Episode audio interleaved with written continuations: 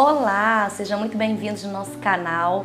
Eu sou Adriane Araújo e eu vou falar com você hoje sobre um tema muito bom: quatro dicas para sua escrita ficar mais fluida. Vem comigo.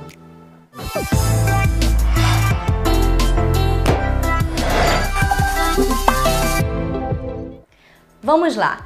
Aqui no nosso Instagram, se você não conhece, arroba ama escrever, eu tenho um post que ele é top. Gente, ele teve quase 100 mil impressões e 50 mil alcances. Então, assim, eu acho que é um tema que as pessoas gostaram, então eu não podia deixar de compartilhar aqui no nosso canal do YouTube. Então eu vou te dar quatro dicas para sua escrita ficar mais fluida e melhorar a sua escrita acadêmica. Eu vou ler aqui a publicação que tantos gostaram e vou explicar um pouco mais. Primeira dica que eu dou: conectivos. Use conectivos na sua escrita acadêmica. E aqui eu coloco assim: use conectivos no início do parágrafo, pois eles facilitam a fluidez. Exemplos de conectivos: portanto, visto que, apesar de, contudo, enquanto, segundo, além disso dessa forma, entre outros. Essas palavras também em inglês a gente conhece como link words. São palavras que vão conectando as ideias, os parágrafos, vai trazendo uma fluidez na sua escrita. Isso é uma dica muito boa. Segunda dica: diga o que virá pela frente. É muito importante isso, eu vou ler como é que tá aqui no post.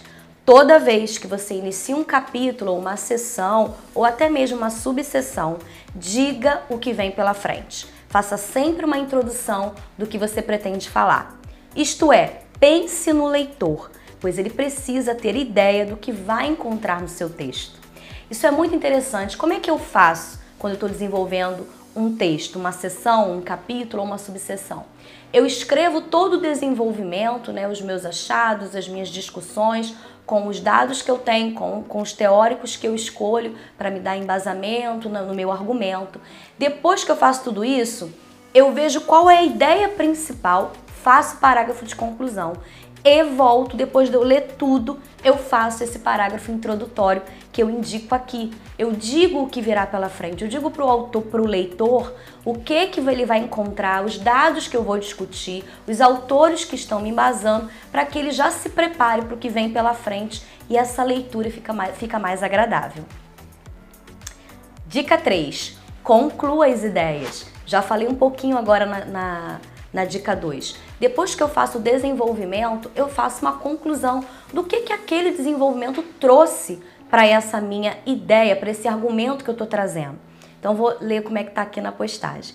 Ao terminar uma sessão, subseção ou capítulo, escreva um último parágrafo, concluindo as ideias apresentadas.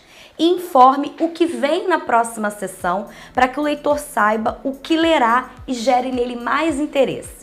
Então, além desse parágrafo de conclusão da ideia daquele capítulo, ou sessão ou subseção, eu faço mais um parágrafo dizendo para o leitor o que vem pela frente, o que será a próxima sessão, para que haja uma cadência no meu texto e o interesse maior do leitor de saber o que que vem. Opa, é tipo assim, tipo Netflix, falando para você o que, que vai acontecer no episódio seguinte. Isso gera muito interesse e dá um, um aspecto de continuidade na sua leitura.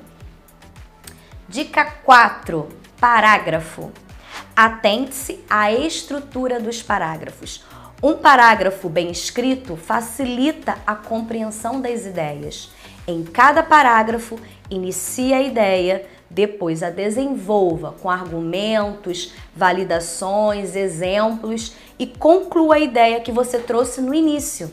Então, a estrutura do parágrafo, eu tenho ensinado isso muito aos meus alunos para poder trazer mais fluidez, para poder trazer mais clareza naquilo que você está argumentando. É você, na primeira parte, a primeira frase, você traz a ideia, qual é a afirmativa? Qual é a ideia que você quer trazer naquele parágrafo? Depois você valida, trazendo os autores que te dão base, trazendo seus dados, trazendo exemplos, valide o seu argumento. Pode ser uma, duas, três frases, mas deixa aquilo bem consolidado. Depois conclua, retomando a ideia inicial do seu parágrafo. Cada parágrafo dessa maneira faz com que a sua escrita seja robusta, sólida, tenha valor e isso ajuda muito na fluidez da sua escrita. Então, espero que tenha te ajudado essas quatro dicas. Uso dos conectivos, diga o que virá pela frente, faça uma pequena introdução, conclua as ideias e ainda aponte para o que vem próximo, na próxima sessão e escreva um bom parágrafo. Com essas dicas, eu tenho certeza que o seu texto vai ficar interessante, completo, vai atrair mais leitores, vai ajudar na difusão do conhecimento e vai valorizar o seu trabalho acadêmico. Tá bom? A gente se vê no próximo vídeo. Você pode encontrar a gente nas nossas redes sociais e a gente se vê por aí.